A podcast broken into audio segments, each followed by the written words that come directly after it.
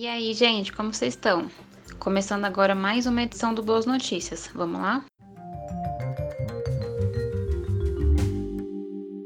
O Eduardo Cobra, aquele artista famoso que pinta murais enormes e lindíssimos, teve uma atitude brilhante. Ele pegou um cilindro de oxigênio vazio que estava em desuso e pintou como se fosse um recipiente transparente com uma árvore plantada. Tudo a ver, né? Oxigênio, árvore. A peça é uma obra única e a ideia era fazer um leilão e doar o dinheiro para instituições que estão sofrendo com a falta de oxigênio. Mas aí o movimento União BR ficou sabendo e resolveu comprar a peça por nada menos que 700 mil reais. Aí esse valor vai ser usado na construção de duas usinas de oxigênio no Amazonas. Incrível, né?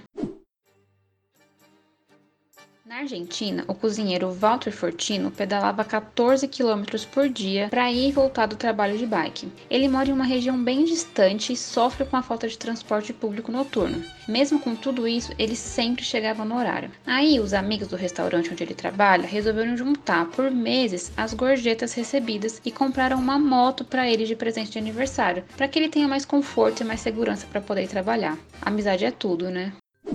Essa aqui é um tapa na cara de muita gente, viu? Nos Estados Unidos, a população também recebe uma espécie de auxílio emergencial. Enquanto muita gente burla o sistema para receber o dinheiro sem precisar, o americano Michael Cheney decidiu investir ajuda na criação de uma horta. Ele planta cebola, tomate, couve, berinjela e dezenas de coisas. O detalhe é que ele distribui esses alimentos para o pessoal da comunidade dele na Flórida que não tem recursos financeiros. Esse aí entendeu absolutamente tudo, né? É isso, pessoal. Gostaram?